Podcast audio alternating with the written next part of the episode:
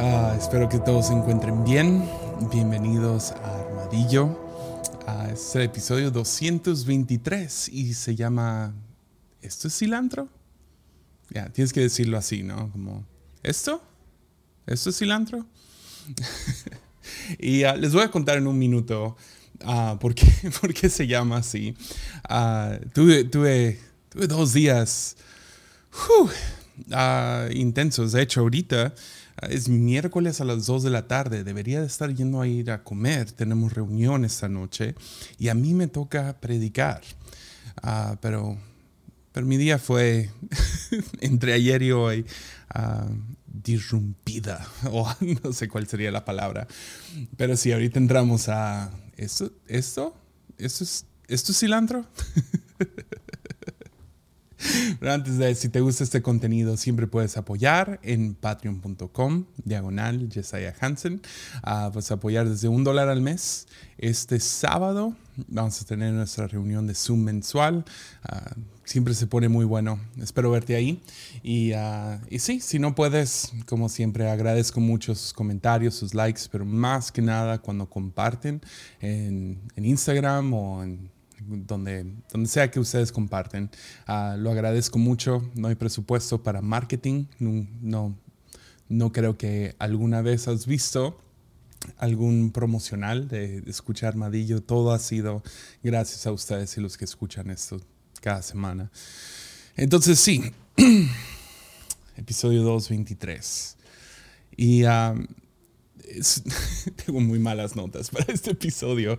Uh, a lo mejor debería haber guardado esta y después sacarlo en, en, un episodio de Moleskin parte 2. Pero uh, estábamos viendo el otro día, no sé si has visto estos fenómenos de youtuberos. Uh, en específico Mr. Beast. Hay, hay varios. mi hijo tiene, tiene dos, tres que sigue, así como yo a su edad seguía los Backstreet Boys. Ni sé por qué dije eso, pero sí. Seguía los, los artistas de MTV, los famosos de ahí. Ah, parece que esta próxima generación, por lo menos con mi hijo, de nueve años, sus, sus héroes son youtubers, ¿no? Son, son Mark Rober, son uh, Mr. Beast. Mi favorito personalmente es PewDiePie. Uh, no sé si has visto su contenido, pero siempre me hace reír. Uh, otro que nos gusta es uno de reacciones, que no, no ve todos los episodios porque a veces son temas más de... No, no tanto ya como que de adulto, pero no, no sé. Se llama Cinnamon Toast Ken. Está, está muy bueno. Y uh, sí, él tiene sus, sus youtuberos más de su edad que sigue, etcétera. Él quiere ser youtubero. Uh, pero estábamos viendo un video tipo documental, uh, no, no, sé. siento que tengo la palabra documental para, para estos, estas piezas de medios de reporteros mucho más sofisticado, con más dinero, más lo que sea. Esto fue más como que una pieza en YouTube donde hablan acerca de Mr. Beast. Y, ah, fue muy interesante ah, escucharlo, verlo. Perdonen, aquí voy a acomodar este. Ah, muy chida su historia, muy inspiracional, etcétera, etcétera. Pero el que estaba haciendo el documental seguía describiendo a este Jimmy, a Mr. Beast, como un, un, millonario autoconstruido, o en inglés es self-made millionaire, uh, un millonario autoconstruido, dando a entender, él no viene de una familia con dinero, uh, de hecho viene, viene de una familia con una madre soltera, y todo lo que logró fue a través de él sentándose y haciendo videos de YouTube, contando hasta el número 10 mil y dando todo su dinero a gente de la calle o comprando cosas extravagantes, haciendo esas ondas donde, donde no sé, juegas, no sé si alguna vez tú lo hiciste, yo definitivamente, por eso se me hace muy interesante, uh, donde entras como que a un súper y te haces la pregunta, ¿qué agarraría si me dieran cinco minutos para agarrar lo que sea o todo lo que cupiera en mi carrito, verdad? Y él lo hace y llega con gente y todo lo que cae en el carrito, yo te lo voy a comprar y gente se vuelve loca. Y últimamente videos mucho más elaborados, mucho más grandes, etc. Pero esta, esta frase lo he escuchado muchas veces, multimillonario autoconstruido, por lo menos en inglés se dice mucho. Y ah, es esta persona que lo logró solo, que no, no tuvo algún tipo de, de familiar o no sé, un, primo en la agencia que le ayuda a entrar a Hollywood, sino él mismo no viene de una familia famosa, etcétera, etcétera. Un millonario autoconstruido. Y nomás me puse a pensar y, y volteé con mi hijo y le dije, mira, es cierto, hay un lado de trabajar duro que te trae grandes recompensas. Ah, vivimos en, en el mundo moderno, definitivamente esa es una puerta. No es una puerta donde todos caben, no es una puerta donde a, todos les va bien, pero algunos sí. Ah, trabajan duro y de acuerdo a cuánto trabajan, ganan dinero, uh, sube su nivel de seguridad, de, bienestar, de felicidad, no sé. Ah, aparentemente es cierto. hay algunas personas que entre más trabajan, más dinero ganan y ese dinero se convierte en diferentes beneficios para ellos, su familia, etc. Eso es cierto en atletas, es cierto en, en algunos empresarios, es cierto en, en algunas áreas, pero no es cierto acerca de todo. ¿Ves? Vivimos... Ah, yo siento que una de las cosas que vino con el modernismo, que es básicamente por lo que estamos viviendo hoy, tienes varios ídolos que se levantaron Ah, y uno de los ídolos que se levantaron es este hiperindividualismo. Es donde se nos predica constantemente, tú puedes ser lo que quieras, tú puedes hacer lo que quieras, ah, nada te detiene y no necesitas apoyo de nadie. Y por eso frases como esto, como millonario autoconstruido, se nos hace, no sé, nos llama mucho la atención. Pero si te sientas a analizarlo por por lo menos unos cinco minutos, ah, te vas dando cuenta que no es, no es una verdad completa. Aunque hay ciertas cosas, sí, chido. Mr. Beast trabajó muy duro. No, no dudo eso, para nada. Pero ser una persona autoconstruida es una mentira, es un mito. Uh, nomás comienza con la pregunta, ¿dónde naciste? ¿Dónde naciste? Ah, la ciudad, a lo mejor hasta sabes el hospital, ah, me imagino que te sabes la fecha, el año, el hospital, el, lugar, el pueblo, la ciudad, el estado, el país, ¿dónde naciste? Pues esa decisión no la tomaste tú. Eso vino de la decisión de otros. Uh, porque naciste ahí, pues obviamente es me voy a ir con, con, con lo más uh, clásico, uh, que serían dos papás, uh, tienen a su hijo y fue su decisión. Eh, yo sé que no es cierto para todos y eso es parte de esa ilustración, pero, pero tus padres vivían cerca del hospital y si sí, vivían en ese pueblo, estaban ahí por cuánto tiempo. O sea, es, es, de toda la infancia.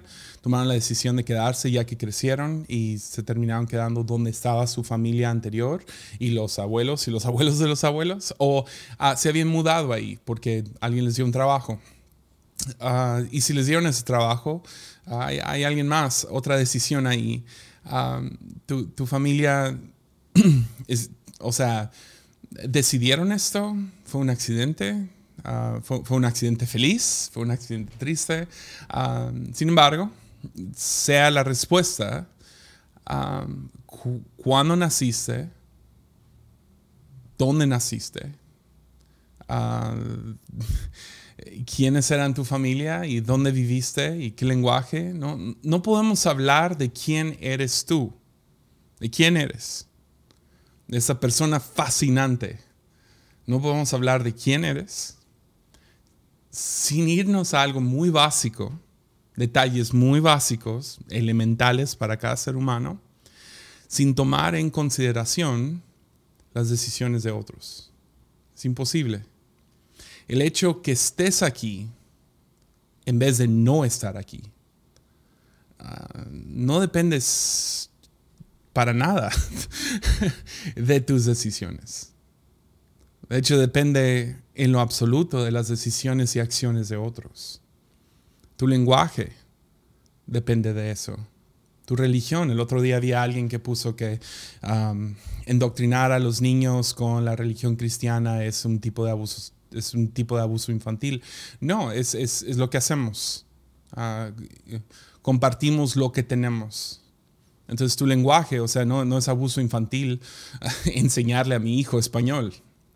Y en mi caso, que también le puedo enseñar inglés, enseñarle inglés. Ahora, chido si él crece y él quiere aprender otro idioma, ah, quiere aprender mandarín o portugués o ah, algún, algún lenguaje más europeo o asiático o, africano, no sé. Si él quiere agregar eso a su vida, bien, pero él habla español e inglés porque creció en una casa donde el padre habla inglés y español. Ya religión de la misma manera. Ah, eh, está creciendo en, nuestra casa. Nosotros practicamos la religión cristiana. Ah, no, es imponérselo, es, así nos guiamos como familia.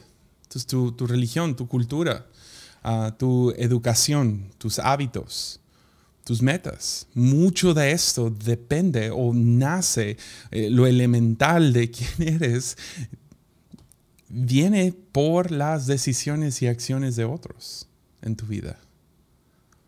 Los detalles más básicos. ¿Dónde naciste? ¿Qué idioma hablas? ¿Dónde vives? ¿Qué educación tienes? ¿Qué trabajo tienes?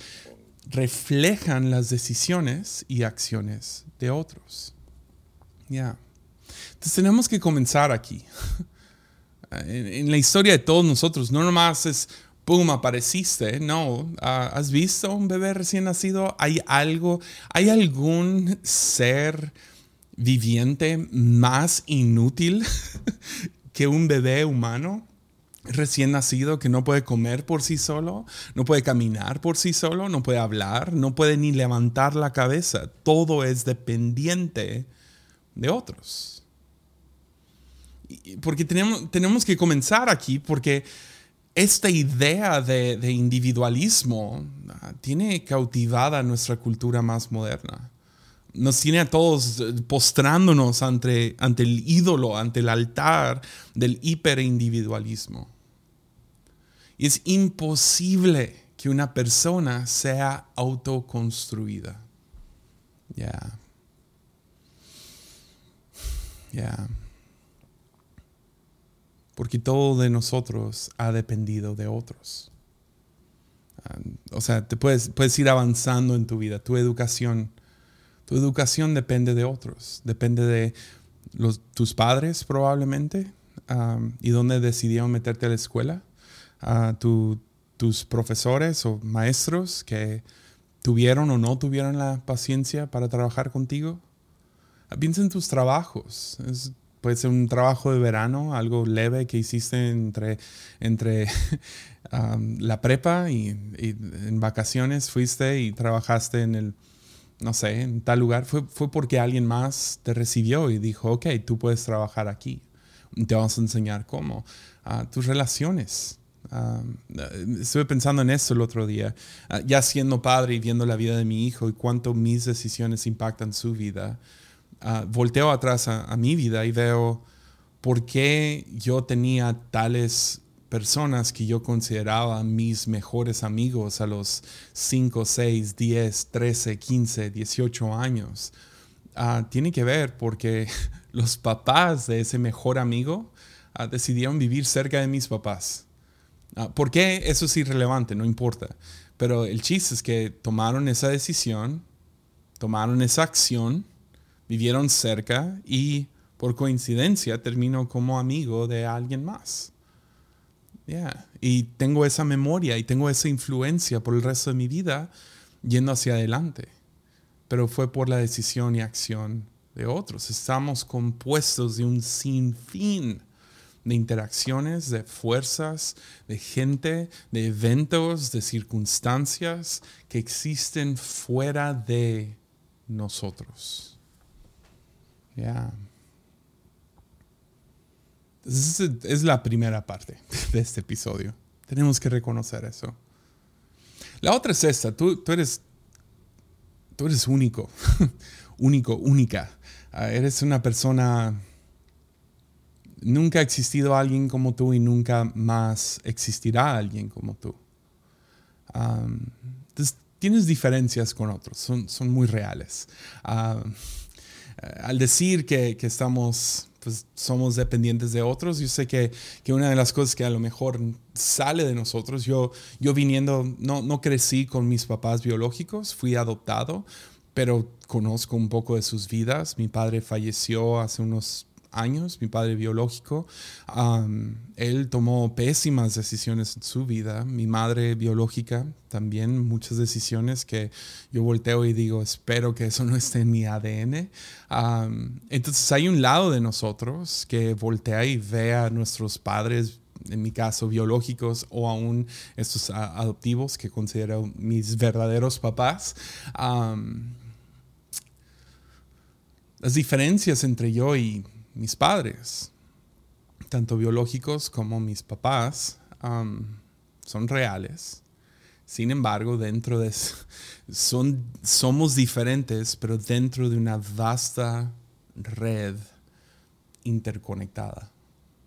Entonces, aunque yo quiero considerarme diferente a mi familia, aunque yo quiero considerarme diferente a mis amigos, aunque yo quiera considerarme diferente a ti y puedo voltear a nuestras diferencias y decir, hey, ah, no somos iguales y no has tenido mucha influencia en mi vida y, etcétera, ¿no? Uh, eso sucede más con relaciones donde ah, un ejemplo sería alguien que dice, yo, yo, yo no soy nada como mi papá, ¿verdad? Sí, puede ser, pero eso no quita el hecho de que tu padre te formó. Tu madre te formó. Primero, literalmente en su vientre.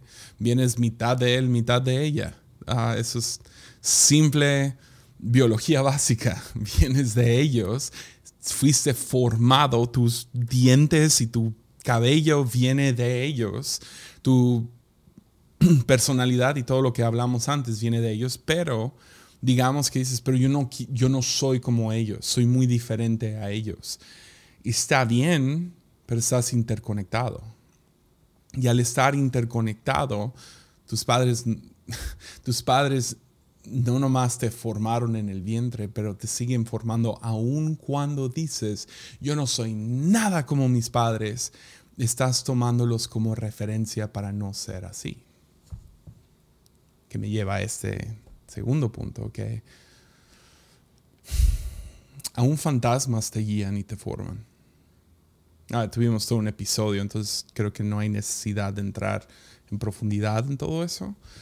Pero fantasmas son estas personas en nuestras vidas que vemos como una influencia negativa. Decimos, así, así no.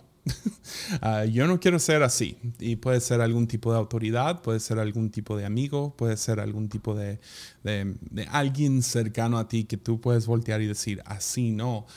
Ellos mismos te forman en el así no. Ya. Es el rebelde, quiera admitirlo o no, ah, el rebelde es formado por las reglas.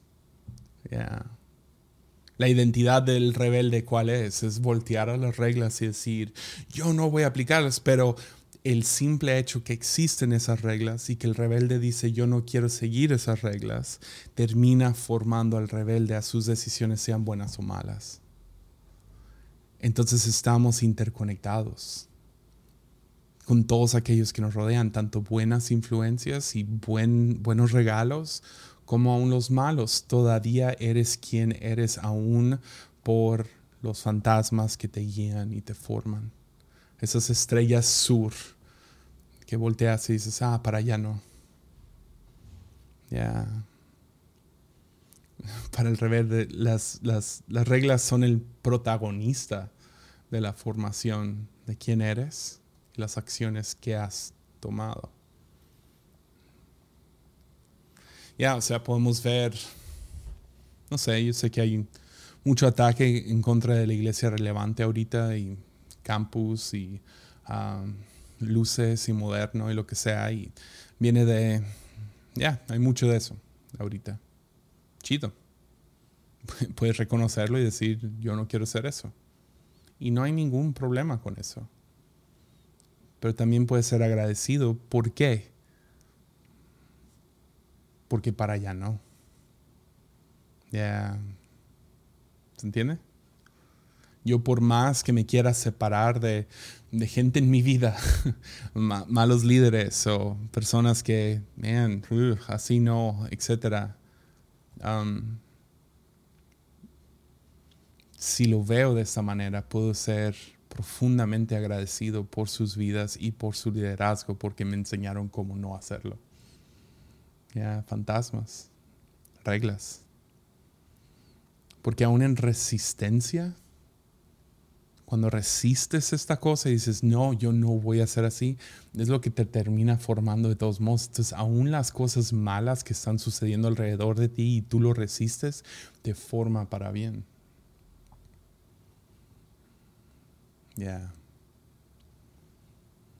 Ahí te llegamos a por qué estoy hablando de todo esto, pero déjales cuento mi día de ayer. Ah, no sé si has tenido esos días donde, bien, se siente como que traes el, el freno de emergencia puesto. Como que despertaste y nada fluye. Yo soy, yo soy muy específico con mis rutinas de cada día. hay, hay, ciertos días que puedo ser un poquito más ah, leve, pero martes es un día que yo tengo que estar al 100 con mi rutina o voy a empezar a perder mis emociones, voy a perder el control de mis emociones ah, por ahí de las 12 de la tarde. Y fue uno de esos días. Empezó, empezó bien, desperté temprano, vine aquí a la oficina, me hice mi café, tuve un tiempo con Dios y, ah, y vi, que, vi que un amigo estaba pasando por un tiempo difícil, entonces le, le marqué. Uh, esta llamada no duró mucho, pero se comió un poco de lo que fue nuestra oración con el staff. Entonces bajé un poquito tarde y, y recibí una mirada de, sí saben cuál, ¿no? El de... Hmm. Y luego ah, salimos de eso y sucedió cosa tras cosa. Por ejemplo, el aire por alguna razón no estaba funcionando. Y si estás en México en este momento, no sé cómo están los demás países, pero man, si no tienes aire, es, es brutal y te pica estado brutal. Y, y, esta oficina en específico no tiene ventanas que se pueden abrir. Entonces se pone muy sofocante. El techo es de ladrillo rojo, entonces se pone muy... Se es un sauna aquí adentro. Entonces no prendía, es más, ahorita he estado luchando, pero según iban a venir los técnicos, total, X, whatever. en el transcurso del día, cuando quería tomar un paso, ah, recibía una llamada, vino alguien a mi oficina, esto, lo otro. Nomás sentía como que había un freno de mano puesto y nomás no podía avanzar. Además de que el sábado pasado me lastimé fuerte la espalda, entonces no importa dónde me sienta y todo, nomás no descansa mi espalda los últimos días. Y, nomás fue uno de esos días. No, quiero quejarme de más, pero fue uno de esos días, ¿no? Y ah, ya estoy luchando y de qué hago, y me tocaba predicar hoy, y de qué hablo, y el podcast, y esto, y tal junta, y tal presupuesto, y cuándo, cómo le vamos a hacer acá y allá, y esto. Y estaba nomás, oh man, estaba estaba harto, harto del día, nada fluía. Y Mimi me escribe y me dice, hey, ¿a qué horas vienes a casa? Eso ya son las 6, 7 de la tarde. Digo, ya, ah, me rindo con este día. me voy a ir a la casa. Y, ah, y me dice, ah, podrías pasar a la tienda y comprar leche y comprar cilantro. Entonces yo, yo voy corriendo. Ahora, considera esto también. En el día, ah, y eso nunca es carga, pero pero parte del día fue, eh, estuve en el teléfono o en consejería cuatro o cinco veces el día de ayer. digo cinco porque hubo uno súper rápido. Entonces, cuatro, cuatro llamadas largas. una persona vino a la oficina. Y en todo el día, gente estaba buscando mi, mi sabiduría. buscando mi consejo, buscando mi ayuda, mi oído, lo que sea. Y, ah, y sí, te puedes poner un poco en el modo de, ah, déjate doy. Eh, nunca quieres que esto crezca en ti, pero sí, después de cuatro a lo mejor llegas y dices, ah, aquí hay, aquí hay oro, déjate doy el, oro de mi consejo. Y lo das y lo das aquí, lo das allá. Y entonces todo el día estoy haciendo eso, al mismo tiempo estoy estudiando y aprendiendo cosas y, y todo eso. Y no es para que vean la ironía de mi ida a la tienda. Llego a la tienda, sé lo que es leche, voy y agarro la leche, lo echo en la canasta y voy al área de frutas y verduras y nomás hay una cosa verde ahí presente y no por, no sé, por menso. Lo veo y dije, no sé si eso es cilantro, pero déjale pregunto a Mimi. Y le tomé una foto y para los que están viendo en, ah, en YouTube, para poder verlo, aquí se los pongo, esa es la foto. Y para los que están solamente escuchando, ya, era apio. Nada que ver con cilantro. Uh, Mimi me pide cilantro y yo le mando un mensaje. ¿Esto es cilantro?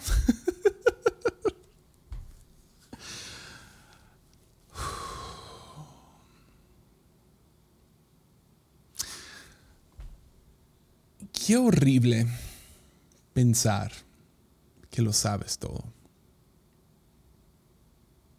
Ya. Ah, en, el libro de Proverbios tienes estos dos personajes. Tienes, tienes tres, cuatro.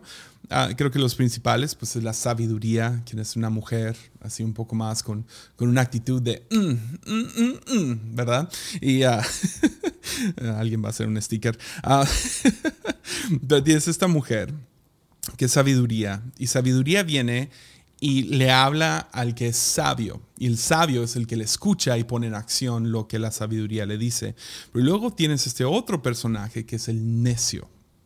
Ahora, muchos confundimos necio con tonto.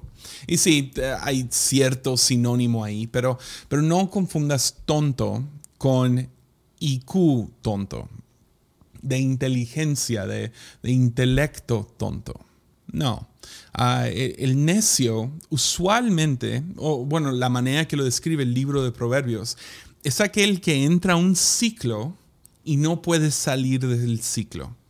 Nomás da vueltas y vueltas y vueltas y vueltas y sigue cometiendo el mismo error y el mismo error y el mismo error.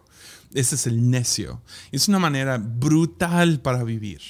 Ah, ¿Quién aquí no ha sido necio en su vida? O sea, todos creo que hemos experimentado necedad a diferentes niveles. Y el necio es el que nomás la, sigue cayendo en el mismo ciclo. Es la razón que ser inteligente a veces te lleva a ser necio. Porque el inteligente descubre o está convencido de que su manera es la manera correcta de hacer las cosas.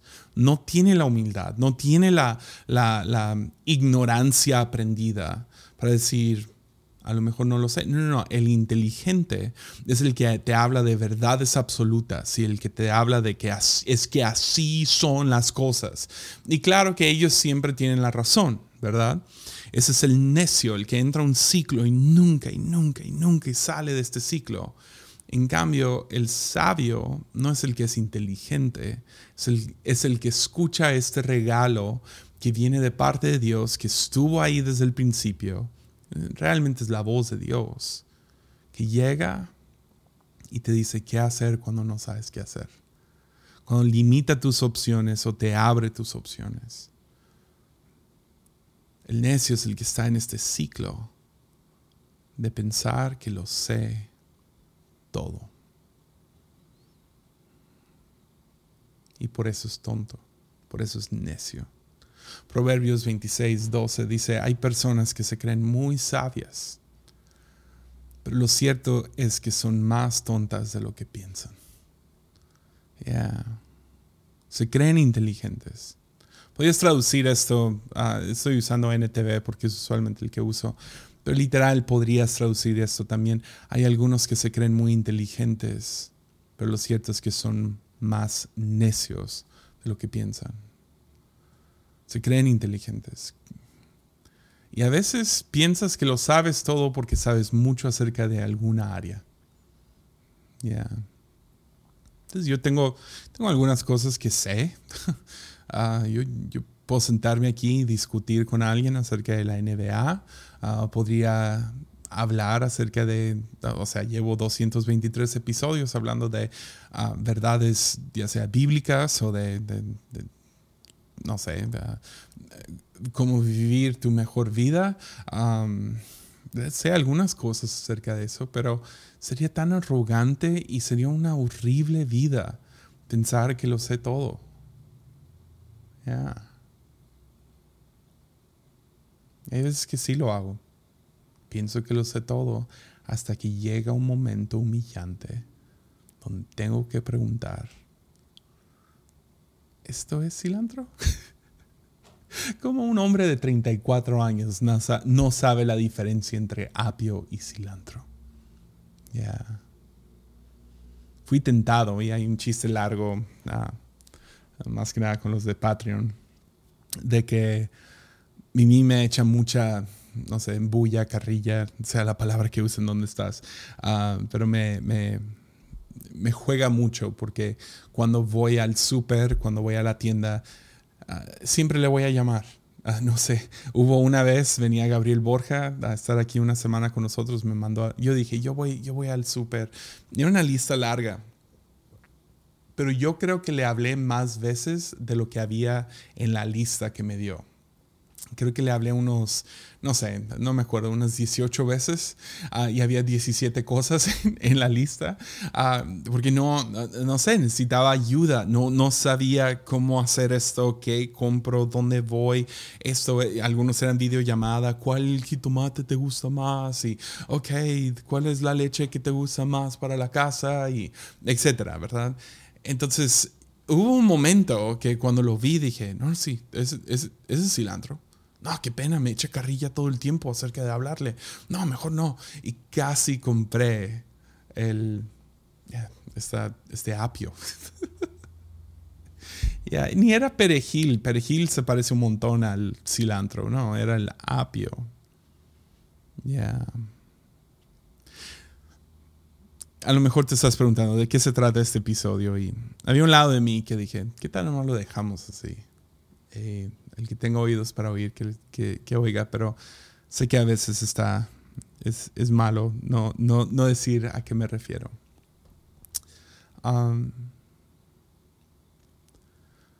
¿Cómo crecemos en una sociedad que idolatra el hiperindividualismo?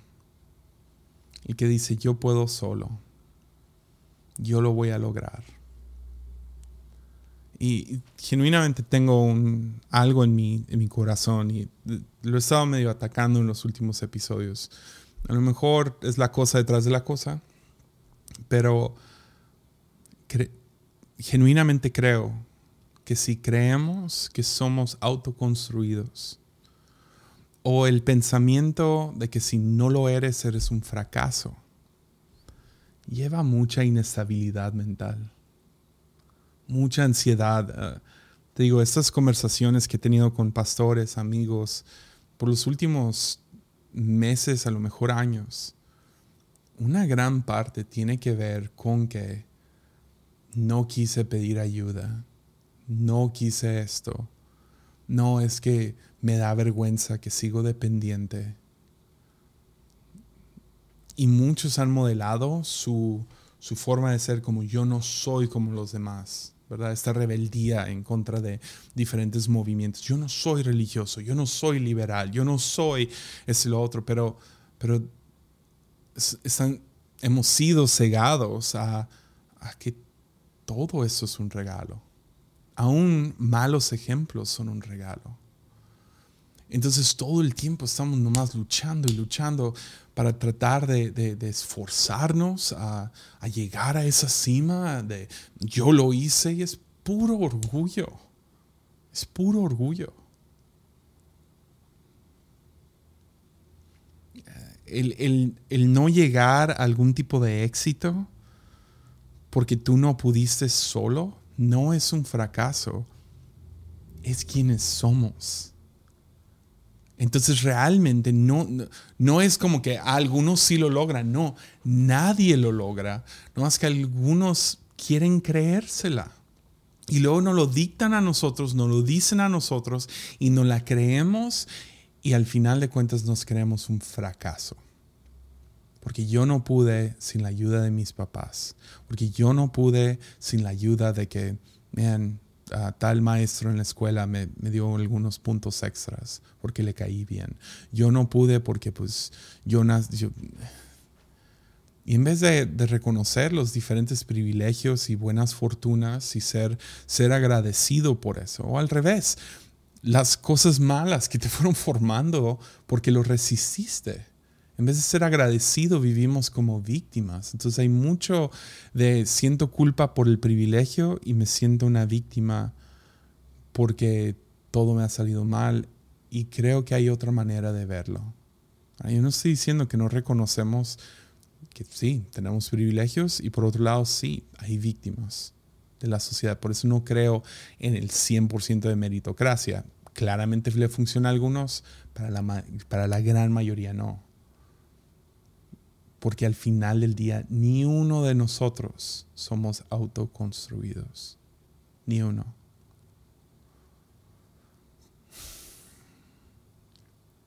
Entonces no podemos crecer en una sociedad que idolatra el hiperindividualismo y no perder la inestabilidad mental. Dependemos de otros. Entonces sí podemos despertar a la verdad de que nuestra vida y quiénes somos y quién, en quién nos hemos convertido es un regalo es un regalo. Claro, todos tenemos nuestras fallas y deficiencias y por eso no queremos, no queremos saberlo todo. Pero creo que el chiste es despertar en nosotros la conciencia, el, el nomás abrir los ojos a que a que puedo ser agradecido despertar a la sabiduría que es accesible, despertar a la humildad que ahí está. Si puedo ser humilde, si puedo ser sabio y si puedo ser agradecido, genuinamente creo que eso le da, sin cambiar ninguna de tus circunstancias, sin cambiar ni una sola amistad, sin cambiar absolutamente nada. Si podemos nomás detenernos y ser agradecidos, porque si no hubiera sido por la decisión y la acción de otros, yo no sé dónde estaría, tanto para bien como para mal. Podemos tomar un momento y buscar la sabiduría, por un momento ser humildes y reconocer, no lo sé todo, no lo sé todo, me equivoco, me arrepiento, Humildad es un fruto del arrepentimiento continuo, ¿no? Entonces Proverbios 2, 10 al 11 dice, cuando la sabiduría entre en tu corazón y el conocimiento sea agradable a tu alma, el buen juicio te protegerá y la comprensión te cuidará. Ya. Y necesito sabiduría, gratitud, humildad, que cuiden esta mente tan frágil que me la creo así, que soy un loser, que soy un fracaso. Es más, el simple hecho de que pensamos en esos términos está mal. La vida no es una competencia, es un regalo. Y el chiste de este regalo es aprender a disfrutarlo.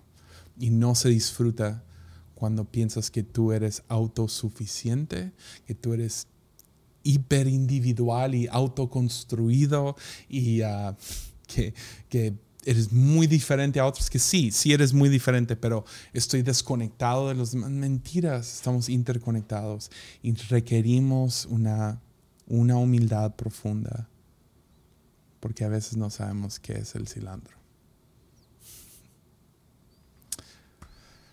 Bien. Con eso amigos, me despido. Tengan una increíble semana. Ánimo.